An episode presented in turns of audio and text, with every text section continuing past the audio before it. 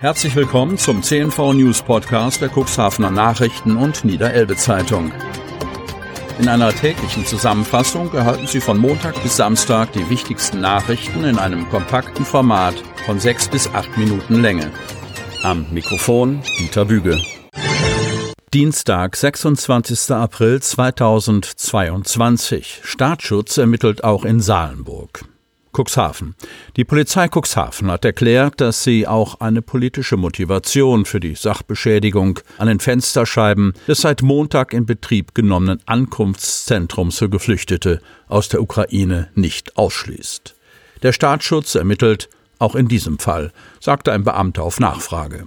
Am Seehospital habe schon lange keinen Vorfall mehr gegeben.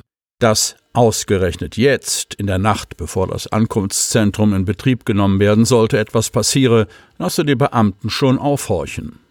In der Nacht zum Montag hatten unbekannte Täter mit Steinen drei große Fensterscheiben in dem ehemaligen Seehospital Salenburg eingeworfen. Das Gebäude ist seit Montag als Ankunftszentrum für Geflüchtete aus der Ukraine aufnahmebereit.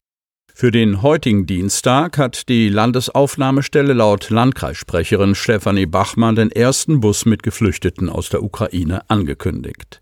Dass es schon wieder eine Sachbeschädigung auf eine von der Kreisverwaltung betriebene Institution gegeben hat, verursache laut Bachmann schon ein mulmiges Gefühl unter den Kollegen.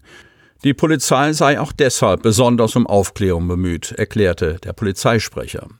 Die Kreisverwaltung ist in den vergangenen Monaten mehrfach Ziel von Straftätern geworden. Im Januar hatten bisher unbekannte Täter eine Tür des Kreisverwaltungsgebäudes mit einem Sprengsatz beschädigt. Im Februar ist eine Tat nach gleichem Muster verübt worden. Im März war der von der TWG als Corona-Testzentrum genutzte Bus, der auf dem Parkplatz vor dem Kreishaus stand, angezündet worden. Die Polizei ermittelt, ob es zwischen den Taten einen Zusammenhang gibt. Fest steht bisher nur, dass es sich in allen Fällen um Brandstiftung gehandelt hat. Der Landkreis Cuxhaven hat auf die Anschläge mit Überwachungskameras reagiert. Die TWG hat inzwischen eine neue Teststation auf dem Kreishausparkplatz aufgebaut. Der Staatsschutz der Polizei Cuxhaven ermittelt auch im Fall dieser Brandstiftungen mit. Zum aktuellen Stand der Ermittlungen oder neuen Erkenntnissen macht die Polizei Cuxhaven aber noch immer keine Angaben, um die Ermittlungen nicht zu gefährden, erklärte der Sprecher. Grunert gibt Austritt aus der AfD bekannt. Cuxhaven. Über eine Pressemitteilung hat der Cuxhavener Rats- und Kreistagsabgeordnete Anton Werner Grunert am Sonntagabend publik gemacht, dass er seiner bisherigen Partei Alternative für Deutschland, AfD, den Rücken kehre und fortan als Parteiloser in den lokalen politischen Gremien weiterarbeiten wolle. Seinen Austritt aus der AfD hat er bereits tags zuvor, also am Sonnabend, erklärt, schreibt Grunert, der seine Entscheidung unter anderem mit der Affäre um den amtierenden AfD-Kreisvorsitzenden Olaf Kappelt begründet. Die Wahl eines Kreisvorsitzenden, der in den vergangenen drei Jahren fünf Lokalmandate wegen falscher bzw. nicht glaubhafter Wohnsitzangaben verlor und deshalb rechtsstaatliche Organe verächtlich macht, kann ich nicht mittragen. Das verurteile ich scharf und habe auch deshalb gestern meine Parteimitgliedschaft mit sofortiger Wirkung gekündigt, so Grunert am Sonntag. Den Bruch mit der Partei, die gemäß eines Verwaltungsgerichtsurteils aus Köln als rechtsextremistischer Verdachtsfall eingeordnet werden darf, erklärt der Seefahrtsschullehrer aber auch mit über die Personalie Kappelt hinausgehenden Aspekten. Ich habe mich stets für eine rechtsstaatliche Ausrichtung der AfD eingesetzt, dafür zuvor auch sehr deutliche Mehrheiten erhalten und muss nun leider feststellen, dass sich dies ebenfalls sehr deutlich in die andere Richtung geändert hat, schreibt der Rats- und Kreistagsabgeordnete, der Kritik an staatlichen Institutionen in einzelnen Sachfragen als durchaus berechtigt verteidigt. Bei groben eigenen Fehlverhalten seien Unterstellungen, wie sie Kappelt vorgebracht haben soll, allerdings nicht tolerabel. Spekulationen, dass sein Parteiaustritt mit seinem schwindenden Einfluss in der AfD zu tun haben könnte, tritt der ehemalige Kreisvorsitzende von sich aus entgegen. Wenn ein anderer, eindeutig für eine rechtsstaatliche Ausrichtung der Partei stehender zum neuen Kreisvorsitzenden gewählt worden wäre, hätte ich meine Mitgliedschaft nicht beendet, betont Grunert, der als Parteiloser im Rat auch zu dem verbliebenen AfD-Mandatsträger Andreas Kämmerer auf Distanz gehen will. Auf Kreisebene strebt er nach eigenen Worten die Fortsetzung der erfolgreichen Zusammenarbeit mit meinen Fraktionskollegen Lauritz Grote und Jens Posny an. Grote hatte seinerseits mit der AfD gebrochen und verlässt die Partei nach eigenen Angaben mit Wirkung zum 1. Mai. Letzteres gab der Marinesoldat aus der Gemeinde Wurst zur Nordseeküste ebenfalls per Pressemitteilung bekannt. Er betonte dabei, dass er es als geboten ansehe, die Kölner Gerichtsentscheidung zu respektieren und daraus Konsequenzen zu ziehen.